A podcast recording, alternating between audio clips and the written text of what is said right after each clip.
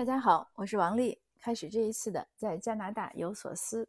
呃，上一期的分享推出去之后呢，有的眼睛尖的听友呢就发现说：“哎，那个封面图片上那个不是北美崔哥吗？那个确实是北美崔哥。”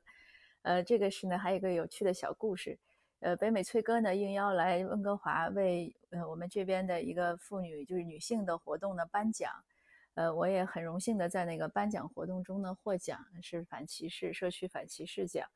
呃，当然这个奖呢，我觉得也是，嗯，我当然很高兴获得，但是我想呢，我只是代表很多很多的社区同样的成员，同样的女性成员而已。因为反歧视这个工作，反种族歧视不是一个人能做到的。尽管我经常可能是出现在第一线或者出现在一些新闻报道中，但是其实呢，呃，和我一起并肩作战的。就说女同胞吧，也还真的是不少。那见崔哥呢，也是这样，因为奖那个颁奖之后呢，呃，主办方有一个小的工作餐，我呢，嗯，就很偶然的加进去吃了一顿饭。吃顿饭呢，就认，因为崔哥呢，他是来来颁奖嘛，他来做主持，所以他当然也在饭局，那就算认识了。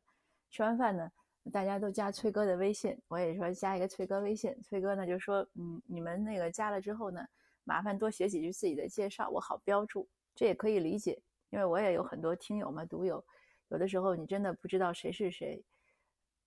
那回家呢，我就认真的给写了几句介绍，把我的情况说了一下。崔哥很快呢就回复，他说：“那你在温哥华做什么？”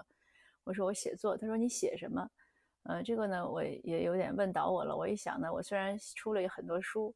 呃，出了一些书吧，也写了一些文章，可是特别有名的呢，还真没有，就没有什么特别畅销排行榜上前十的。呃，但是呢，想了想呢，我有一本泰戈尔诗集，我觉得还能拿得出手，是我的译作。这本书为什么说拿得出手呢？呃，一个是当时它第一版的时候，嗯，卖得很好，在国内，当时我记得是两千零一年被开卷评为当年，呃，销量最好的泰戈尔诗集。那现在这版呢，因为是和郑振铎先生的呃译本呢是合集，有两个集子呢是郑郑先生译的，有两个集子是我译的。那出版社找到我说。出这个合集的时候，我觉得哎呀，好荣幸的。当时出版社的编辑还很客气，他说能不能把郑振铎先生的名字放前面？哎呦，我说那是必须的，太可以了。因为对我来说，能呃我的译本能和郑先生的郑振铎先生的译本在一本书里出现，已经是一种褒奖了。那接着呢，就是有第二顿饭局，因为主办方呢，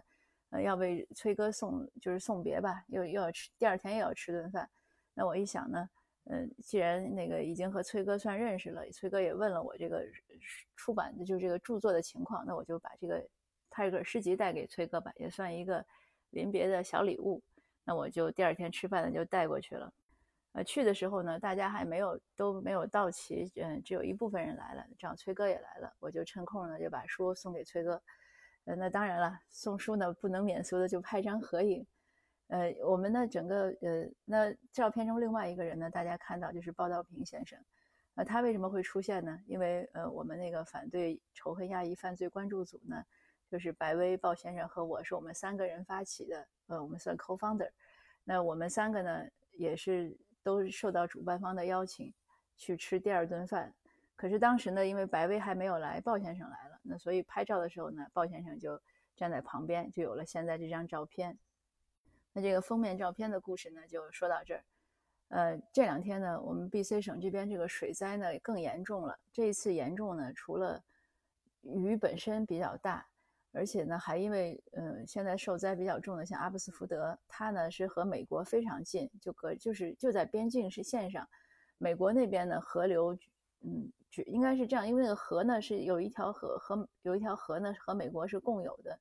那条河呢，河那边呢是在美国，美国那边呢军人就筑起了很高的堤坝，那大家就知道了，这就是以邻为壑，就是那个水呢，它就往这边泄了，所以就泄在加拿大这边了，所以水就从美国这边冲过来了，那阿布斯福德那就又淹了，就没办法。那当然，我们加拿大这边呢，军人也在筑堤坝，但是一个是这个人口，你看加拿大比美国人口少少，等于是是只是它的十分之一嘛，我们三千万，它三亿。另外呢，那相对来说，这个军队的力量肯定也就不一样。那整个的这个筑堤坝的力量，我想可能也差异比较大，所以就造成了水又往这边淹。但是好像民众也是很无奈。嗯，所以我先生那昨天我们聊起这事儿呢，我就讲我说这个吧，我也想通了。我因为看历史书呢，比如说我经常写唐代诗人，那你查史书，嗯，查《旧唐书》《新唐书》那个《皇帝本纪》，它都是按年按月记，每个月你看吧，不能说每个月，但是每年中国都有灾情。那个时候又没有气候变暖，但是没有工业影响，一样是每年有灾情。所以我说，嗯，你想开了，就是一个人，你只要。活得超过十岁、二十岁，你总是会遇到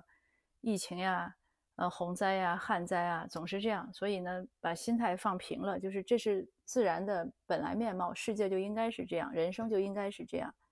你像我先生，他小的时候就亲历过唐山地震，那唐山大地震的时候，那也没办法，整个村子全被毁了，房子全塌了，每家都有死人，可是也这样过来了。那这些年我们也知道，经历过玉树啊，这样汶川呀很多地震，那还有洪涝灾害，就是心态一旦放平了，好多事儿呢，呃，就能乐观一点对待吧。要不然觉得你像我们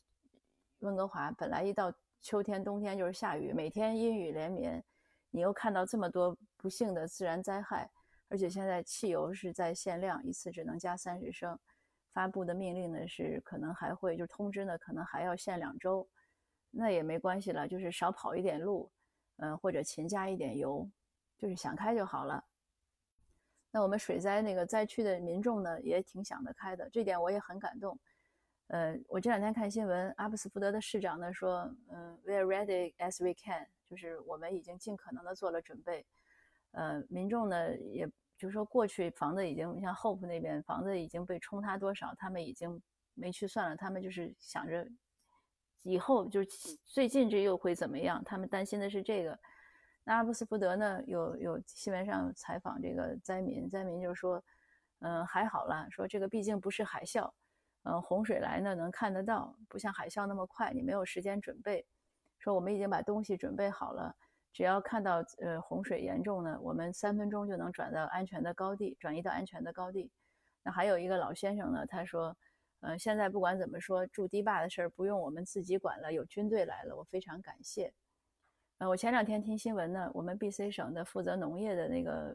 应该是个部长吧，一个女士，她就讲，她说她每天早早晨呢，她每天都会和灾区的那些农场主们联系，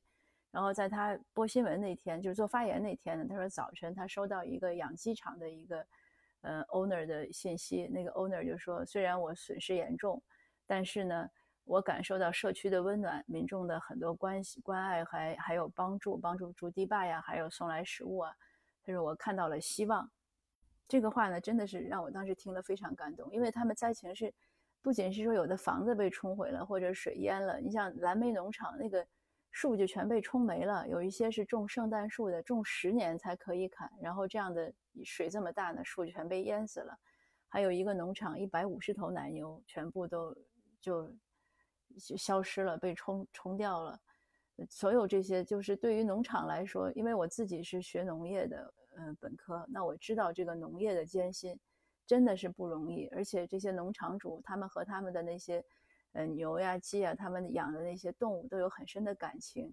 呃，和他们养的这些蓝莓树呀、这些树啊，他们真的都是有感情的。他是看着的，而且他们这些农场主很多是。几代人就是家族产业，然后遭受这样的，真的可谓是灭顶之灾，呃，非常难过。呃，我们华裔社区呢也已经启动了为呃灾区捐款，呃，最近的这个活动会会就是着重宣传一下，希望呢也能为灾区多募得一些款。特鲁多呢上周五过上周末应该是来 B.C 省呃来视察，然后他也去灾区，嗯，他也讲话。应该是这个在捐款呢，大概是政府会，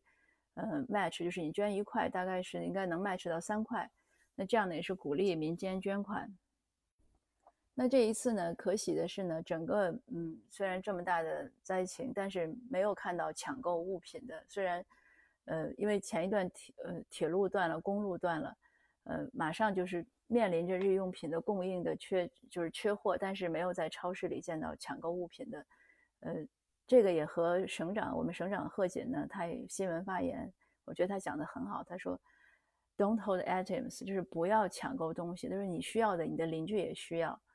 那大家就纷纷用就就好了。你用一点，我用一点，度过这几天，那就灾灾情就结束了。确实也是我们那个铁路，我当时我做那一期节目的时候，我还担心铁路修不快，修不好。但是呢，铁路已经修好了，有一个有一条呢已经通了，公路呢有一条好像也已经修好了，所以运输呢得到很大的缓解。只是这个天公不作美，大概这个水灾呢，呃，据估计，如果水水就是水灾不再加重，但是现在的水灾退掉呢，也到十二月中旬了，那还有两周的时间，还是挺难熬的。那看到灾情这样呢，又看到感到自己生活呢还是很，我是觉得蛮幸福的。我们呃没有没有经历这样的灾难，嗯，家里还有米吃，有菜吃，有水果吃，对吧？呃，也不用为经济着急，呃，出门虽然是限油，但是还能加到油，家人安康，一切都很好。嗯，那这样的情况下呢，就应该更多的去帮助灾区的民众，让他们呢也能尽快过上幸福的日子。那今天的分享呢就到这儿，谢谢您的收听，嗯，我们下次见。